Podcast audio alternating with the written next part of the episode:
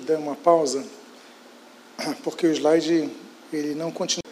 Vamos dar continuidade, adentrando a última parte dessa série de estudos sobre o princípio de autoridade.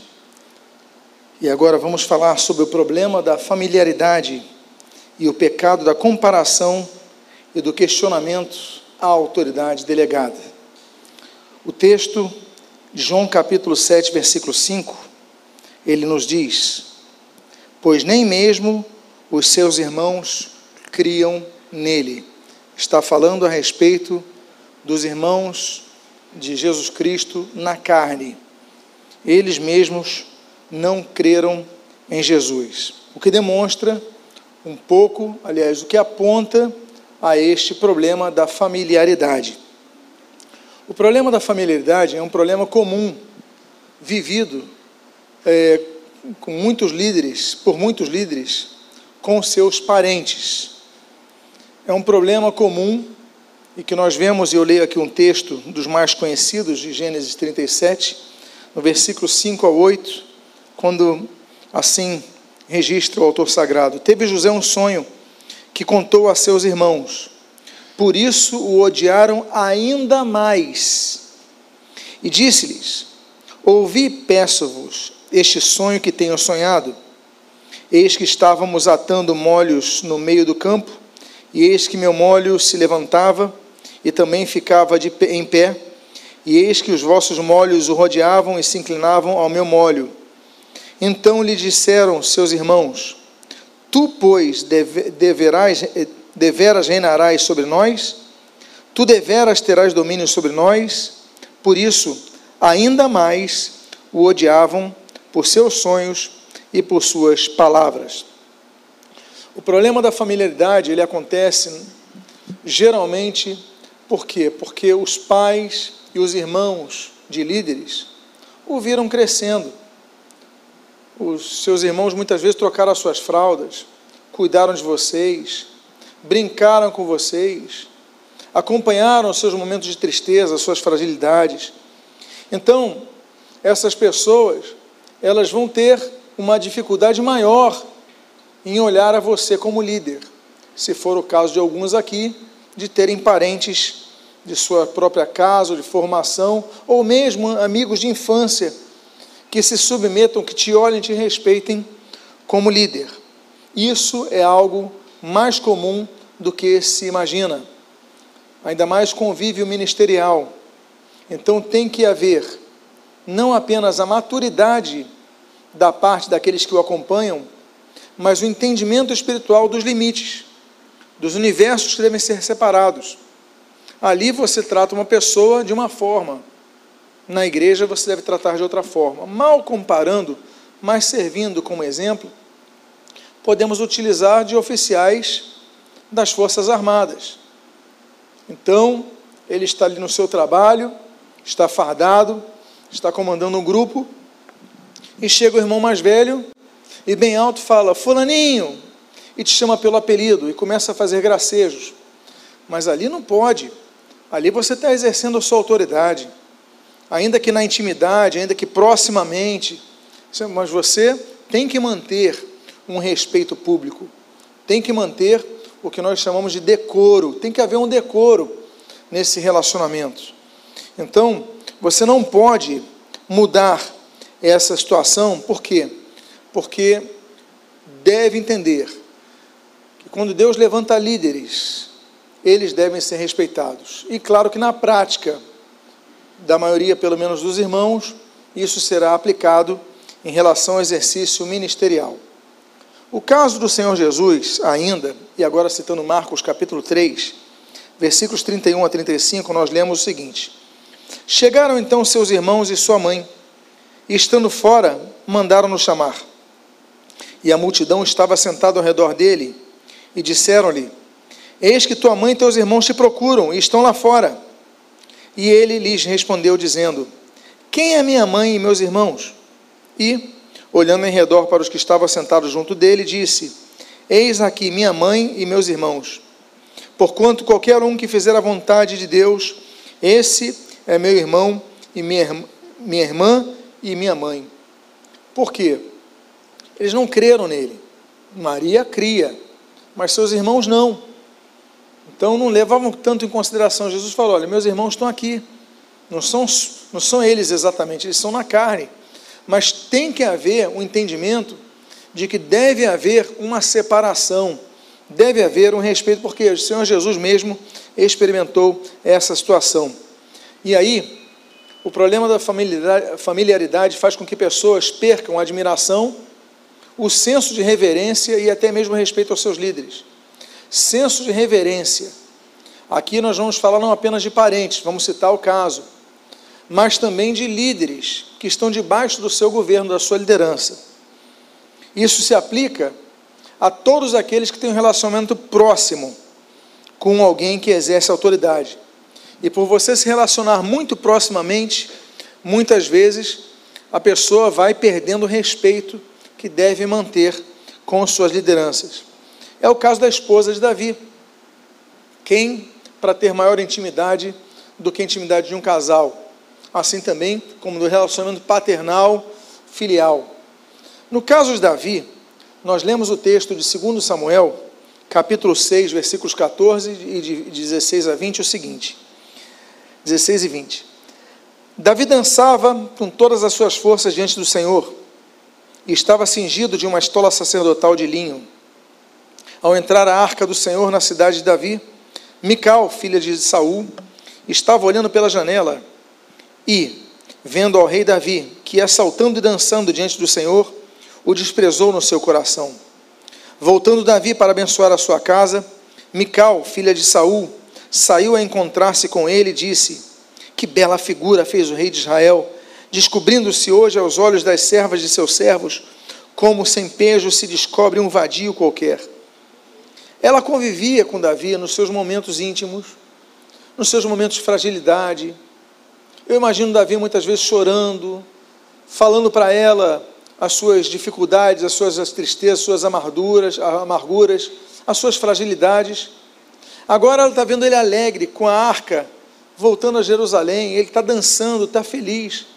E ela fala: Você se comporta dessa maneira. Ela tratou ele, não entendendo o papel dele naquele momento.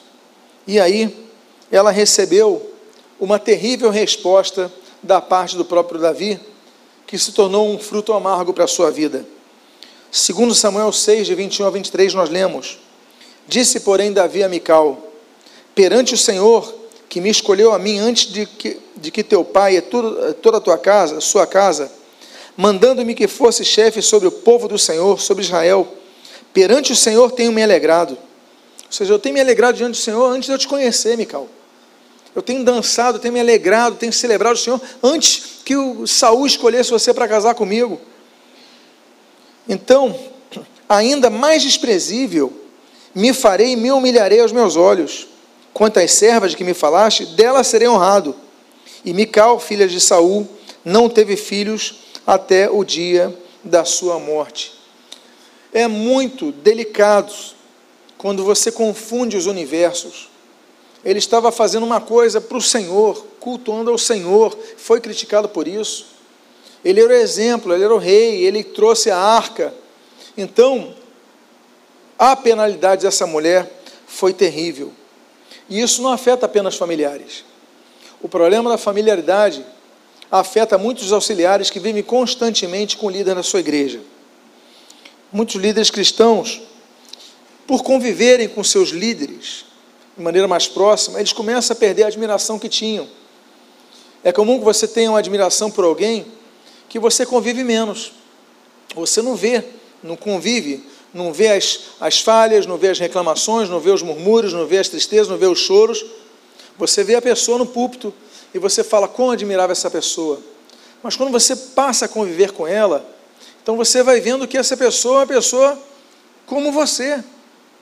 É uma pessoa limitada como você, ainda possa ter habilidades, possa ter autoridade, tenha, mas ela como então muitas vezes você fala, por que, que essa pessoa é diferente? Eu sou melhor que ela nisso. Eu lidaria de uma forma diferente do que essa, com, meu, com esse meu líder está lidando. Eu não choraria nessa hora, eu não agiria dessa forma. Então você começa, pelo convívio, a confundir as coisas, por quê? Porque familiaridade é algo que deve ser muito bem administrada. Ao conviver com uma liderança, alguém com posição de, de autoridade, você tem que, claro, pode ter, claro que pode ter as suas intimidades, claro, mas não pode perder o senso de diferença. Deus chamou uns a umas posições que não chamou outro. Outro caso, por exemplo, é dos auxiliares ou empregados de uma igreja que começam a ver o seu líder como patrão. Por quê? Ele é líder espiritual, é o líder da igreja. Mas na administração da casa de Deus, ele está coordenando como se fosse um chefe. Olha, faça isso, pinte ali e tal. Você chegou atrasado, que história é essa? E você. Então, muitas vezes, o relacionamento se desgasta por causa disso. Então, exige-se daquele que trabalha com suas lideranças maturidade, paciência, amor, entendimento, que essas coisas não podem afetar. Você, ele pode até ser seu patrão, que assina a tua carteira, digamos assim, mas você não pode confundir as coisas, porque ele continua sendo seu líder espiritual.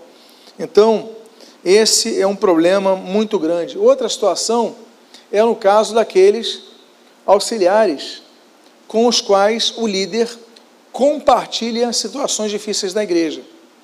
Então você chega para um auxiliar e fala: olha, a situação está difícil, fulano está dando trabalho, não está passando por isso.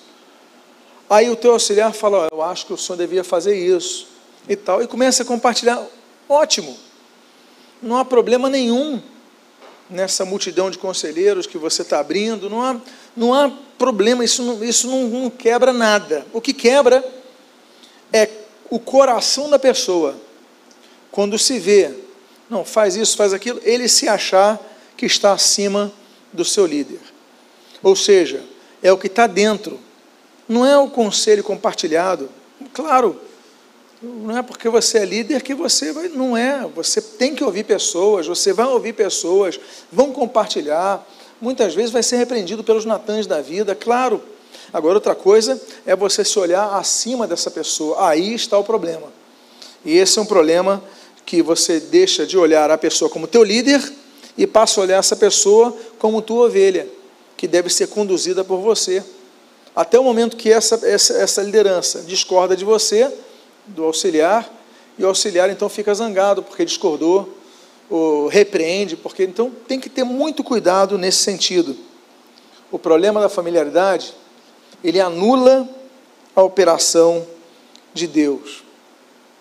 Então nós temos que ter muito cuidado em relação a isso. É, nós devemos manter esse padrão, esse cuidado de entender a separação, entender os limites, entender a alçada de cada um. Jesus mesmo falou em Mateus capítulo 6, Marcos capítulo 6, versículos 1 a 5, o seguinte: Tendo Jesus partido dali, foi para a sua terra e os seus discípulos o acompanharam.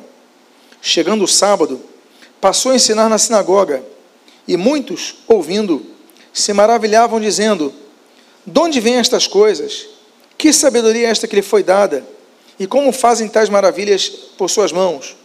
Não é este o carpinteiro, filho de Maria, irmão de Tiago, José, Judas e Simão? E não vivem aqui entre nós suas irmãs? E escandalizavam-se dele, nele. Jesus, porém, lhes disse: Não há profeta sem honra, segundo na sua terra, entre os seus parentes e na sua casa. E não pôde fazer ali nenhum milagre, senão curar uns poucos enfermos, impondo-lhes as mãos. Ou seja, essa falta de reverência, essa falta de respeito, essa falta de reconhecimento da autoridade e um trato diferente, as pessoas, ah, é o fulano, é o cicraninho, é o cicraninho que eu conheci. Ah, não, o filho do é um carpinteiro, o filho de José, os seus irmãos moram aqui. Então, Jesus falou: olha, não tem profeta sem honra senão na sua própria terra. Por quê? Porque as pessoas têm o problema da familiaridade. E a Bíblia diz que o Senhor Jesus não operou muitos milagres ali, senão alguns poucos, por causa disso. Como diz o texto ali, que não fez muitos milagres por causa dessa incredulidade. Por quê? porque essa familiaridade quebra a fé. Você não crê, e ali no caso de Nazaré, não crê que Jesus era o filho de Deus, senão o carpinteiro, filho de José. Então nós temos que ter, manter essa reverência, ainda mais de forma, mais, ainda de forma pública. Não é desprezar, é autoridade. Então tem alguém que exerce autoridade na sua família, trate com respeito e reverência, ainda que tenha, tenha brincado contigo a infância inteira, claro, momento pessoal, íntimo, são vocês são amigos, mas tem que haver o chamado decoro, isso é importantíssimo. E Nazaré penou por causa disso, por não ter muitos milagres diante dessa postura. O pecado da comparação em relação ao questionamento da autoridade delegada. E aí nós vamos a um, um exemplo de quando a questão familiar ultrapassa a esfera ministerial. Moisés tinha dois irmãos mais velhos, Miriam e Arão. Como irmãos mais velhos, amados irmãos, na casa, naturalmente Moisés era o terceiro da fila. Moisés se submetia aos seus pais e, na, por essa ordem, ele respeitava Miriam e Arão. Está tudo certo, não tem problema nenhum. Mas no chamado à obra de Deus, quem tinha que se submeter a quem era é, Miriam e Arão a Moisés, porque Moisés foi chamado por Deus. Moisés era o líder espiritual deles. Moisés era o líder que Deus levantou para conduzir todo Israel, inclusive os seus irmãos e a sua família. O problema, então, não é, é o fato de conviver com irmãos mais velhos, no caso de Moisés, e ter as suas brincadeiras, seus momentos. O problema é quando se questiona a autoridade divina sobre a vida dessa pessoa. Veja o que diz. Quando Moisés, quando Moisés decide se casar com uma mulher africana, ela era cuxita, Cush, né, mais ao sul, ali no Sudão. Então, Números 12, versículo 1 diz assim: Falaram Miriam e Arão contra Moisés por causa da mulher cuxita que tomara, pois tinha tomado a mulher cuxita. Não havia nenhum problema deles criticarem Moisés, não tem nenhum problema. É direito deles falarem: Poxa, Moisés, que história é essa casar com essa essa mulher, poxa, uma mulher cuxita, é, outra raça, outro povo. É, eu não sei qual é a crítica que eles podiam ter feito, né, a Bíblia não, não especifica, mas o fato é que eles estão no direito, como irmãos, de opinarem sobre isso. Até aí, tudo bem, eram irmãos, têm direito. Agora, o problema é quando eles misturam as estações quando eles passam uma questão que é de uma opinião sobre o casamento do irmão mais novo e passa a questionar a autoridade de Deus que está na vida dele. Porque olha só o que, que acontece no versículo 2: Porventura tem falado o Senhor somente por Moisés? Não tem falado por nós também? Olha a confusão. Eles confundiram tudo. Uma coisa é o casamento do irmão, outra coisa é, porventura tem falado Deus somente a Moisés? Não, não nós também. Então eles ultrapassaram a esfera familiar dos comentários restritos à família e adentraram a esfera ministerial de Moisés, que não tinha nenhuma relação com a esposa que ele tinha, com, com a qual tinha casado. Então, a mulher que ele tinha casado. Então o que acontece? É Deus que defende a sua autoridade, que nós entendemos. Por quê? Moisés se calou, até pela sua mansidão, mas Deus ouviu esse questionamento deles. No mesmo versículo 2, eu só li a primeira parte, agora eu vou ler todo o versículo 2. Veja só o final dele. Diz assim o, o versículo 2: Porventura tem falado o Senhor somente por Moisés? Não tem falado também por nós? o Senhor o ouviu. Deus é quem defende aqueles a quem delega autoridade. Mesmo que Moisés tenha se calado, por mais velhos, experientes e competentes que possam ter sido Miriam e Arão, Deus escolheu Moisés para conduzir o povo. Deus escolheu Moisés para falar para o povo. Então eles questionam: será que Deus só fala com ele, não fala com a gente? história é essa. Confundiram as coisas. E aí então, Deus é que os defende, que defende a sua, a sua autoridade. O que, que Deus faz? Deus convoca os três à tenda da congregação. E ali então, Arão e Miriam acham que estão com toda a razão. Só que o que eles ouvem da parte de Deus não é o que eles gostariam de ouvir. Na segunda parte do versículo 8, nós lemos: Como, pois, não temestes falar contra o meu servo, contra Moisés? Ou seja, eles não podiam questionar o chamado divino de Moisés. Volto a dizer, a questão familiar foi só o estopim de algo que estava no coração deles. Agora eles contestam, uma contestação da liderança de Moisés. E aí, meus amados, a Bíblia diz no versículo número 9: quatro consequências. A primeira delas, Miriam fica leprosa. A Bíblia diz no versículo 10: A nuvem se afastou da, sobre a tenda, e eis que Miriam achou-se leprosa, branca como a neve. E olhou Arão para Miriam, e eis que estava leprosa. Primeira consequência. Segunda consequência: Deus não considerou o pedido de Arão, mesmo que contivesse o pedido de perdão de pecados. Olha, perdão de pecados. Claro, Deus perdoa. Mas há momentos que a porta da arca se fecha. E depois que a porta da arca se fecha, quando o povo foi conclamado a obedecer a Deus, a arca fechou, a água caiu, acabou-se a oportunidade. Nós temos a oportunidade para a salvação até o último momento de nossas vidas, como foi assim com o ladrão da cruz, o caso mais claro de quem o Senhor Jesus falou: Hoje mesmo estarás comigo no paraíso. Mas existem situações que, olha, eu peço perdão, diz assim, o versículo 11: Arão disse a Moisés: Ah, Senhor meu, olha como agora ele trata o irmão. Primeiro ele questiona, agora que ele viu que a irmã ficou leprosa, ele chama Moisés de Senhor meu. Ou seja, ele demorou muito para entender isso. Ah, Senhor meu, não põe este rogo sobre nós este pecado, pois loucamente procedemos e pecamos. E aí a terceira consequência: Deus não aceitou a intercessão de Moisés. O próprio Moisés tinha sido vitimado, não é isso? Eles tinham falado contra Moisés. O que, que Moisés fala? Moisés ora ao Senhor, clama ao Senhor.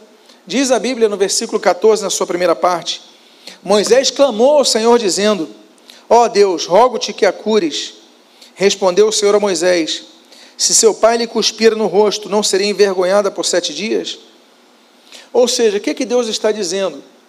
O pecado não foi contra Moisés. Esse é o segredo. O pecado foi contra Deus que chamou Moisés. Ou seja, o próprio Moisés falou: Deus, perdoa o pecado, cura. Falou: não, vai ter que ter a consequência desse pecado. E por causa disso, uma quarta consequência: todo o povo atrasou a sua viagem por sete dias. A Bíblia diz no versículo número 15 desse texto, números 12. Assim Miriam foi detida fora do arraial por sete dias, e o povo não partiu enquanto Miriam não foi recolhida. Agora, nem tudo está perdido. Eu falei do aspecto negativo, eu falei da problemática quando você não sabe administrar as diferenças. Tem que haver o senso do reconhecimento das diferenças entre familiaridades, sejam parentes, sejam lideranças auxiliares, tem que tratar com respeito. Muitas vezes você não trata com respeito a tua liderança, ela está muito idosa, é, não, não, tem o vigor que outros líderes têm, os líderes mais jovens têm e tal. Aí você fica, cuidado com isso, muito cuidado com isso. Tem que respeitar. É a liderança que Deus colocou. Já falamos sobre isso né, em, outro, em outro estudo dessa série. Mas olha, conhecimento bíblico com maturidade espiritual nos ensina a saber conviver sem conviver com líderes, sem assimilarmos o problema da familiaridade. Volto a dizer, conhecimento bíblico e maturidade espiritual e maturidade também em relação ao, ao crescimento da pessoa em si. Nem tudo está perdido. Judas, por exemplo, ele foi afetado pelo problema da familiaridade. Conviveu três anos com Jesus. É, e com essa convivência, ele se. Chegou o um momento que ele traiu Jesus. Então, ele perdeu o respeito por Jesus. Ele perdeu a fé em Jesus. Ele perdeu o decoro. Ele perdeu tudo. Ele traz Jesus. Agora, João não. João, ele permanece firme até o fim, até a morte de cruz e, e a ele Jesus então confia o cuidado de Maria. Portanto, a familiaridade afetou Judas, mas não afetou ah, João. A familiaridade afetou o próprio Pedro. Vocês lembram? Pedro vai trair Jesus, vai precisar o galo cantar para ele entender que traiu Jesus. Não, não conheço ele não, não sou desse grupo não, eu sou outro, porque muito próximo, perdeu aquele respeito. Então nós temos que ter muito cuidado em relação a isso. Eu acho muito bonito o caso, ah, gosto muito desse texto de João, capítulo número 11. A familiaridade também não afetou as irmãs do amigo de Jesus, chamado Lázaro. Diz o texto do versículo, capítulo 11 de João, versículo 20 a 22 e de 32 a 33. Disse, pois, Maria, Mar, perdão, Marta a Jesus: Senhor, se estiveras aqui, não teria morrido meu irmão. Mas também sei que, mesmo agora, tudo quanto pedires a Deus, Deus te concederá. Quando Maria chegou ao lugar onde Jesus estava, ao vê-lo, lançou-se-lhe aos pés. Olha a reverência dizendo: Senhor, se estiveras aqui, meu irmão não teria morrido. Vendo a Jesus chorar, e bem assim os judeus que acompanhavam, agitou-se no espírito e comoveu-se. Aí você vê, poxa, ela se prostrou diante de Jesus porque tinha interesse na ressurreição do seu irmão. Não. Antes disso, ela já tinha se prostrado diante do Senhor Jesus, como nós vemos no capítulo 11 mesmo, nos versículos 1 e 2. Diz assim: Estava enfermo Lázaro de Betânia, da aldeia de Maria e de sua irmã Marta. Esta Maria, cujo irmão Lázaro estava enfermo, era a mesma que ungiu com bálsamo o Senhor e lhe enxugou os pés com os seus cabelos. Ou seja, ela manteve a postura durante o convívio com Jesus e até mesmo com a morte do Senhor Jesus, manteve maturidade, conhecimento, respeito, manteve, ainda que Jesus fosse amigo de Lázaro. Agora vamos a uma outra questão: o conflito entre autoridades religiosas e o limite de alçada entre as mesmas. Quando há conflito entre autoridades religiosas, já falamos en passant sobre isso, mas vamos detalhar mais um pouco. Primeiro lugar, se lembre sempre dos níveis de autoridade espiritual. Vamos repetir eles? Qual é o primeiro nível de autoridade espiritual? Soberana. Segundo nível, verais. Terceiro nível, consciência. Quarto nível, delegada. Quinto nível, cultural. Muito bem. Sexto nível, funcional. Sétimo nível, estatutária. Pois bem, Paulo e Barnabé, eles usaram, eles foram frutos, eles testemunharam esse conhecimento dos níveis de autoridade quando eles pregaram em Bereia. E os bereanos, como diz o texto de Atos, capítulo 17, versículo 11, ora, estes de Bereia eram mais nobres que os de Tessalônica, pois receberam a palavra com toda avidez, examinando as escrituras todos os dias para ver se as coisas eram de fato assim. Ou seja, eles ouviram a autoridade delegada, mas foram conferir a autoridade verais se o que eles pregavam estavam, estava em acordo com a autoridade, o nível de autoridade acima deles. Segundo ponto, temos um caso muito interessante quando nós vemos o conflito de Paulo quando preso ele foi levado para julgamento no Sinédrio. Não sei se vocês lembram das aulas sobre o Novo Testamento, quando nós falamos do Sinédrio, a presença do sumo sacerdote, não é isso? Bom, Paulo estava lá, não conhecia as pessoas daquele Sinédrio, e diz o versículo, capítulo de Atos, capítulo 32, versículo, Atos capítulo 23, versículos 1 a 2, Atos naturalmente tem 28 capítulos. Fitando Paulo os olhos no Sinédrio, disse: Varões, irmãos, tenho andado diante de Deus com toda boa consciência até o dia de hoje. Mas o sumo sacerdote Ananias mandou os que estavam perto dele que lhe batessem na boca. Então, primeira fase, Ananias erra ao ultrapassar a escritura. Por quê?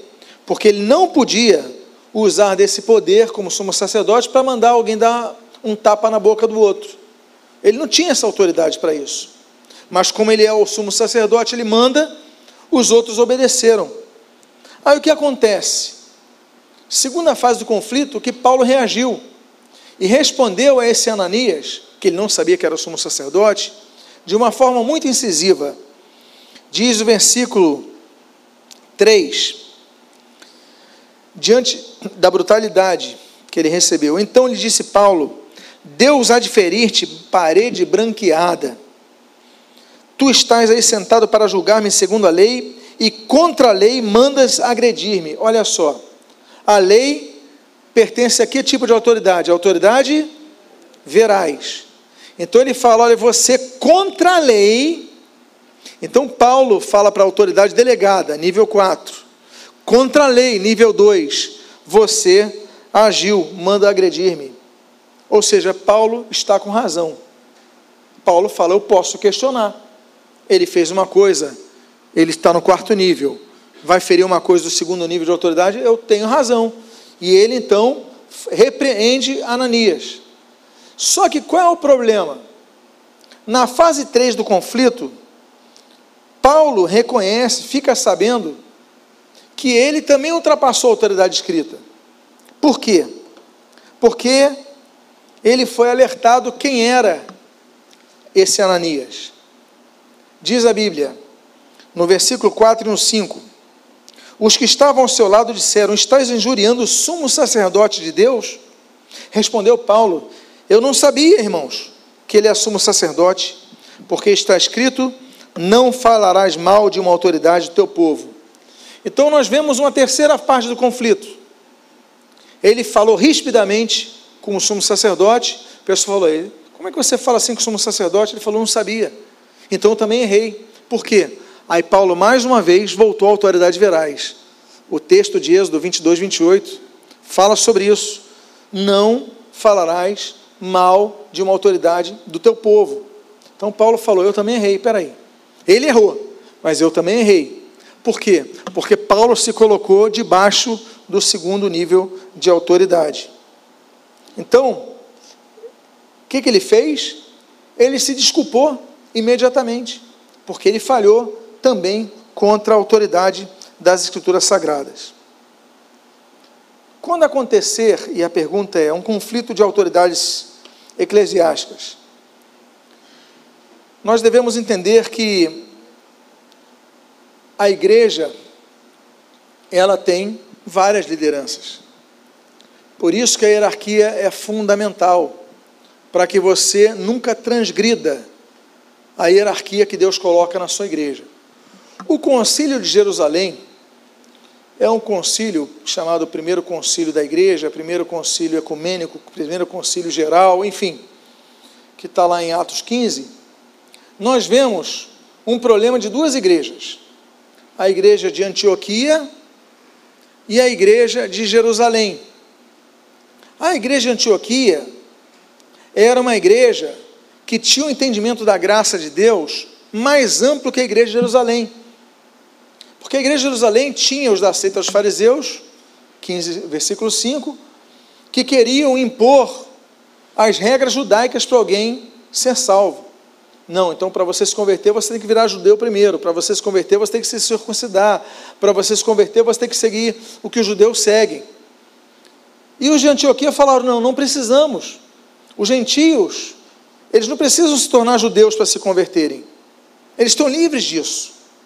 Então, foi agendada uma reunião com uma comitiva de Antioquia indo para Jerusalém, duas grandes igrejas ali. E ali então eles se encontrariam. Diz o texto, versículo 2 do capítulo 15. Aliás, eu estou no versículo 2, não é isso? Eu vou ler o versículo 1, que não está aqui na tela, e depois vamos para o 2. Versículo 1, olha. Alguns indivíduos que desceram da Judéia ensinavam aos seus irmãos: Se não vos circuncidardes, segundo o costume de Moisés, não podeis ser salvos. Esse é o versículo primeiro. Então começou a haver essa problemática. Então eles foram debater as questões com a liderança de Jerusalém.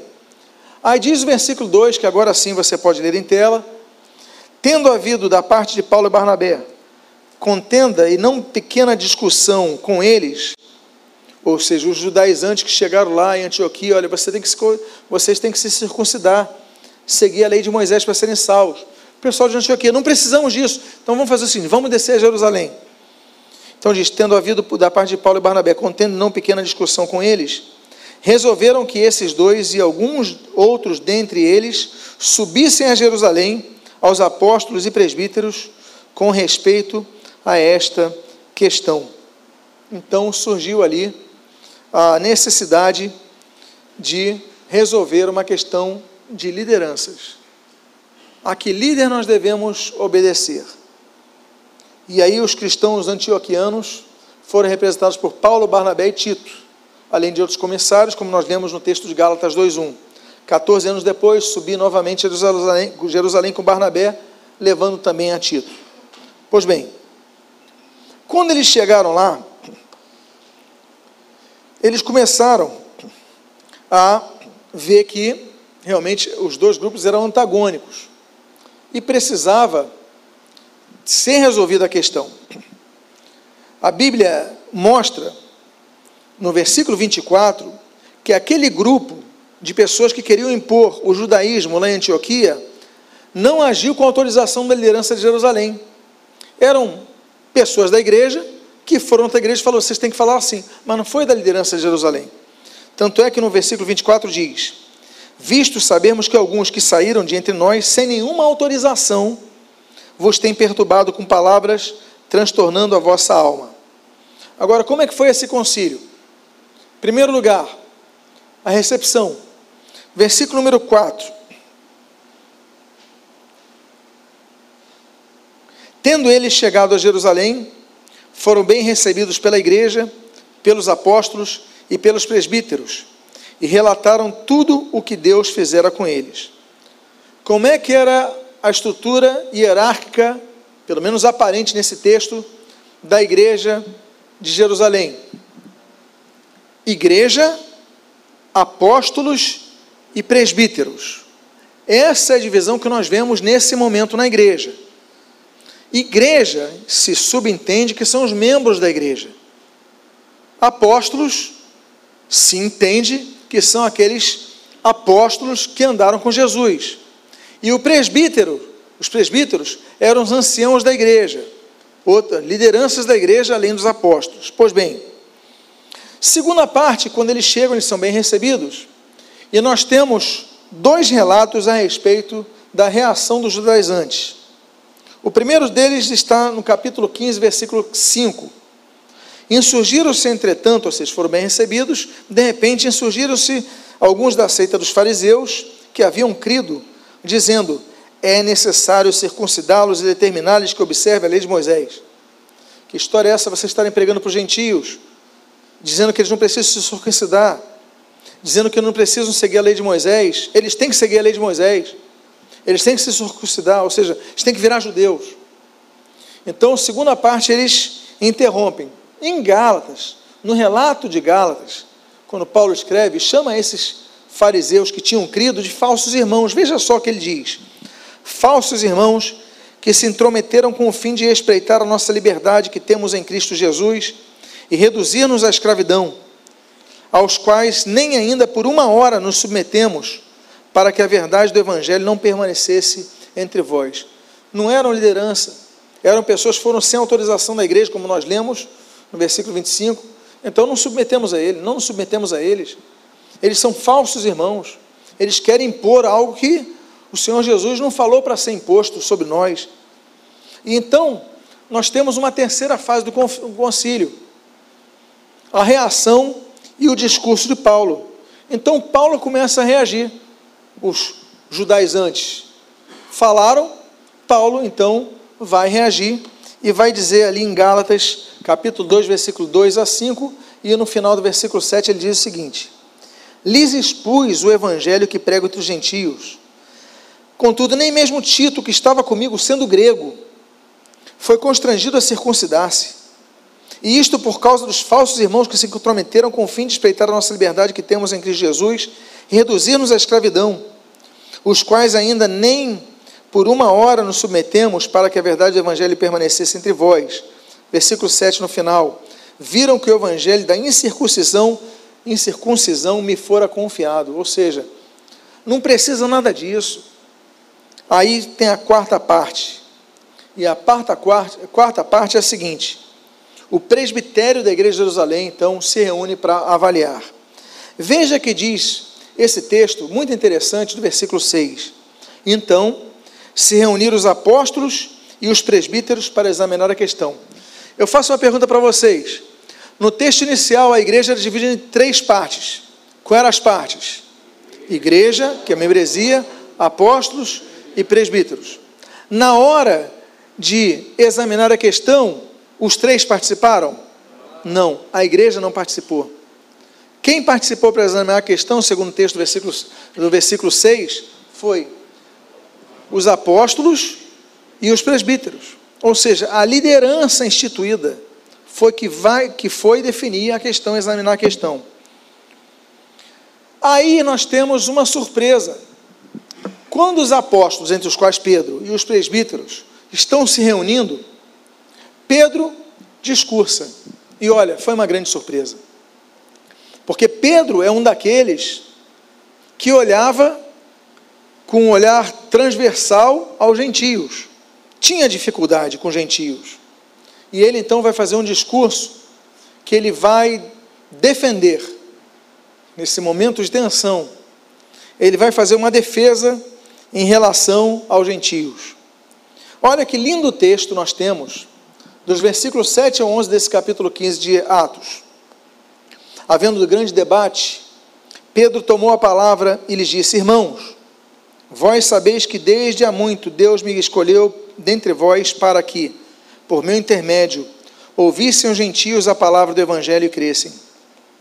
Ora, Deus que conhece os corações, lhe deu testemunho, concedendo o Espírito Santo a eles, ou seja, gentios, como também a nós nos concedera e não estabeleceu distinção alguma entre nós e eles, purificando-os pela fé o coração, não é pela lei mosaica, não é pela circuncisão, é pela fé o coração.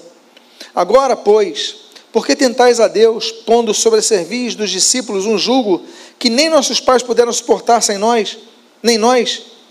Mas cremos que fomos salvos pela graça do Senhor Jesus, Jesus como também aqueles o foram. Que discurso maravilhoso! Talvez seja esse um dos grandes discursos da salvação pela fé que nós temos aí, e principalmente por, pelo contexto que nós vemos ali com o apóstolo Pedro. E aí então, quando Pedro fala, aí nós temos a sexta parte. Aquela, aquele grupo, ele fica calado ele fica silenciado. Aquela multidão de lideranças, diz a Bíblia em Atos 15, 12, e toda a multidão silenciou. Poxa, logo Pedro falou isso? O que, que eu vou falar? Aí temos a sétima parte desse discurso de Barnabé e Paulo, porque o ambiente já estava pacificado. Então, o texto diz, agora eu leio todo o versículo 12: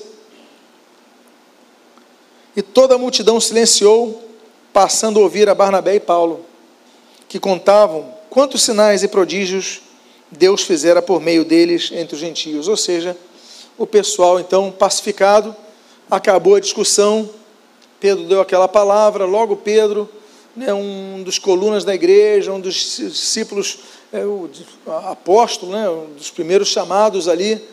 Então, peraí, então vamos ouvir agora Paulo. E Paulo então começou a falar dos milagres, dos sinais, dos prodígios que Deus fizera entre os gentios. E aí, depois disso tudo, nós temos o discurso final do líder da igreja de Jerusalém.